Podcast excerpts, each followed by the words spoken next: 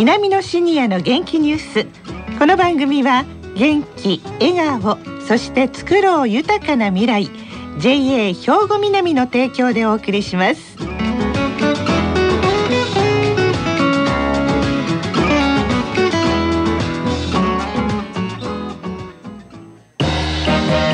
皆様の元気生活を応援する JA 兵庫南。近畿最大級の農産物直売所。虹色ファーミン。おすすめは JA 兵庫南エリアの新鮮な地元農産物。皆さんおはようございます。藤原まさです南のシニアの元気ニュースの特別企画三手山シニアの元気ニュースの時間です。え先週と今週は豊岡市にある田島文京区三手山学園の学生さんが企画した番組三手山シニアの元気ニュースとしてお伝えいたします。それでは自己紹介からお願いします。おはようございます。え元豊69歳です。大塚和夫70歳です久保田美也子66歳です。瀬古田妙子67歳です。はいよろしくお願いします。よろしくお願いします。さあどんな話題でしょうか？久保田さん。はい。三手山学園の学生の中で地域活動や伝統文化の保存活動などいろんな方面で活躍している方。そんな田島地域の生き生きシニアをご紹介したいと思います。はい皆さん以上に生き生きな方がいっぱいいらっしゃるわけですね。大塚さん。はいところで藤原さんは豊岡桐生細工をご存知ですか？はい知っております。子供の頃にねあの玄武洞までねまだ船で渡ってた時代なんですけれども玄武洞の近くであのおじいちゃんおばあちゃんに買ってもらいました。あ。バスケット？はいはい。はい。豊岡桐生細工は国指定の伝統的工芸品なんです。はい。で桐生産業の歴史は古く奈良正倉院に田島の国で作られた柳箱が十数点収められています。そんな歴史のあるんですね、へえ。江戸時代には豊岡の柳氷としてはい。全国的に知られるようになりました。はい。今日はその豊岡桐生大工の伝統工芸士として活躍されている小西久子さんを紹介します。はい。小西さんは三手山学園の4年生で自治会の副会長でもあるんですよ、はい。伝統工芸士としての歩みや桐生細工の魅力現状などについてインタビューしてきましたのでお聞きください。豊岡桐生細工とはどんなものか小西さん教えてください。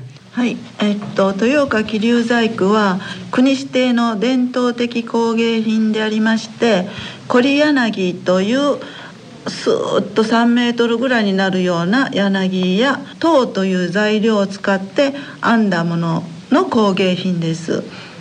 現在では婦人用のおしゃれバッグを主として生産しています。でそういう作品で特に自慢のできるようなことってありますか？もう十何年前になると思いますけども美智子さまがまだ皇后様の時代に持たれた美智子さまバッグ最近では雅子さまが持たれた雅子さまバッグとして、えー週刊誌とかニュースなんかで取り上げられてすごく話題になってそれから柳製品も有名になりました。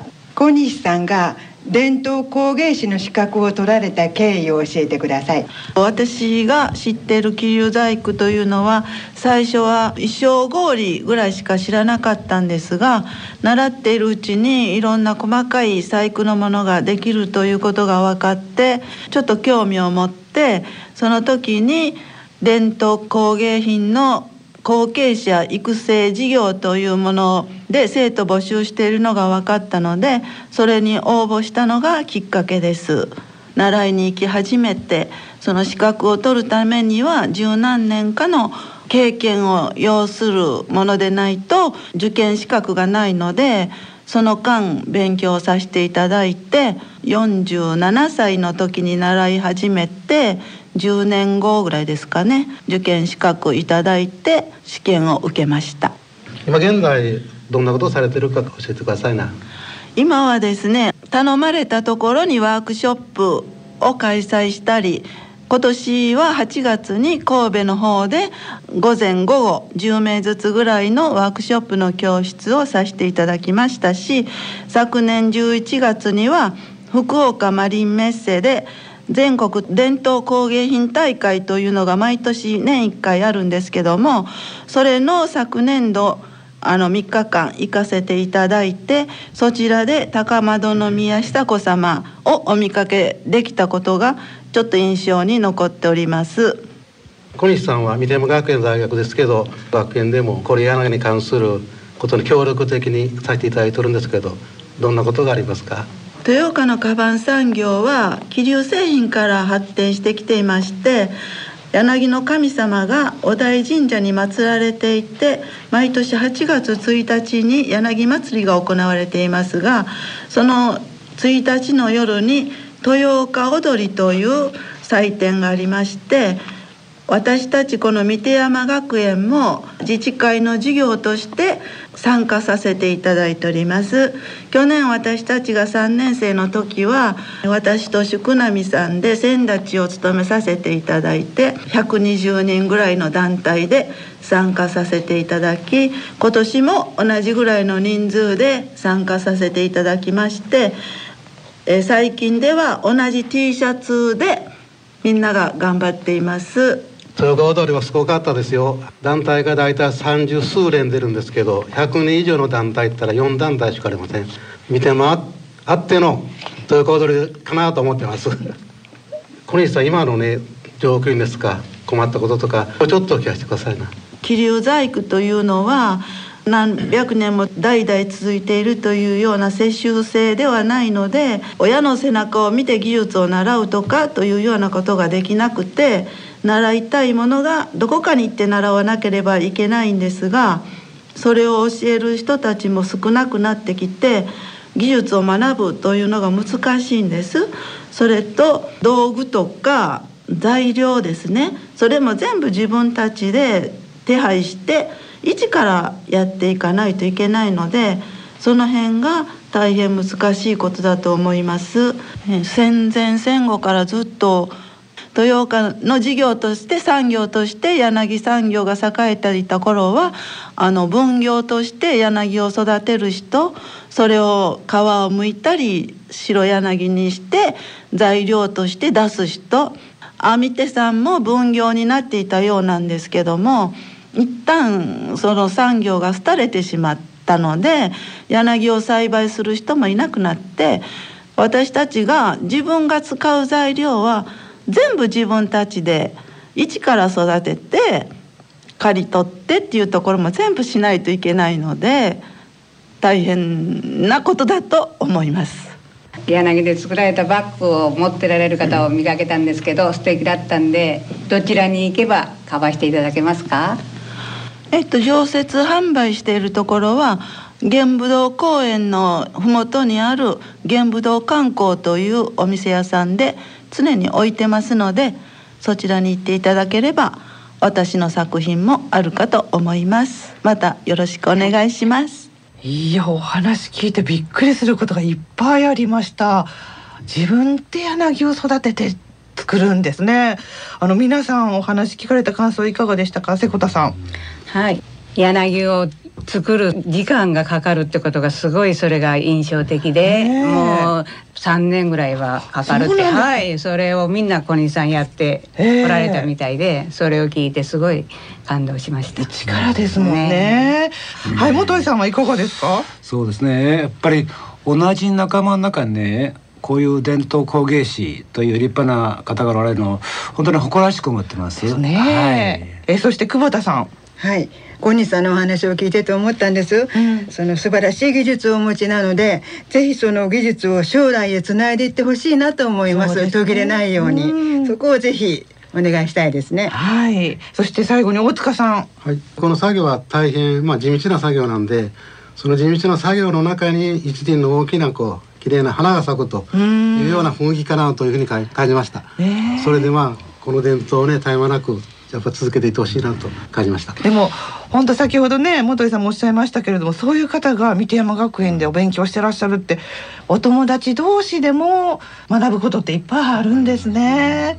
はい。その今年創立50周年を迎えた三手山学園の4年生になるわけですよね、どうです？この三手山学園で学んで良かったこと楽しかったこと思い出教えていただけますか？まず瀬古田さん。はい私は三手山学園に入学して良かったことはもういろいろ勉強も経験もできたことがすごくいいんですけど、はい。何よりも一番幸せに感じていることはたくさんのお友達ができたことが私にとってはすごい財産です。はい。ええそうですか。そして大塚さん。はい、私がいなみ野学園に入って一番良かったことはまず入学と同時に、まあ、家庭菜園野菜作り始めたんです、はいでその時に家庭菜園クラブがありましたんでそこに一緒に入って一から同じように勉強していったということが大変良かったです。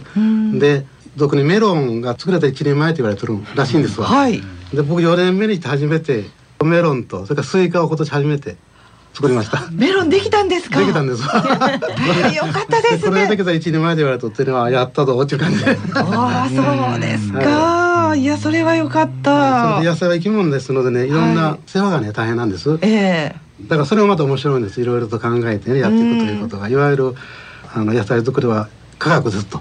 言われたのがもう大変頭に残ってます。ああそりゃそうですよね、久保田さんはいかがですか？はい、えー、私の一番はやっぱりグランドゴルフに出会ったことで、ははい。い、もうこんなにのめり込むとは思ってなくってそう、今はもう週に2、3回。昨日もやってきました。明日もやります。はい、田島ドームばっかりに通っております。田島ドームまで行きはるんですか？はい、田島雨がよう降りますが、ははい。い、天井ありますので雨降ってもできますし、はい。はい、楽しいです。はい。最後に元井さん。はい。私あの新春砲談会のね、あの、学年の出し物で花嫁姿をね披露させてもらったのが一番の思い出かな。うん、はい。ねえそうですか。もう本当に4年間お勉強されてきても楽しいことがいっぱいだったとおっしゃる皆さんなんですがそんな楽しく学べてためになる田島文京区三手山学園では令和2年度の入学生の募集を行っています。入学資格はおおむね60歳以上で田島地域にお住まいの方です申し込み期間は来月1月の6日月曜日から3月20日の金曜日までとなっています。三手山学園で楽しい仲間に出会い生きがいを見つけてみませんか？詳しくお知りになりたい方は三手山学園を運営している田島文京府にお問い合わせください。電話番号は0796-22の4407 0796-22の4407番です。ホームページでもご紹介しています。田島文京府で検索してくださいね。皆様の元気生活を応援する JA 兵庫南。近畿最大級の農産物直売所虹色ファーミン。おすすめは JA 兵庫南エリアの新鮮な地元農産物。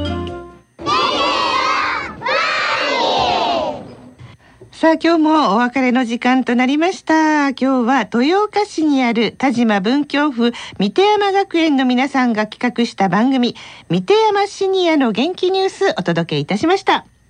この後は兵庫ラジオカレッジの時間です。このままラジオ関西をお聞きください。南のシニアの元気ニュース。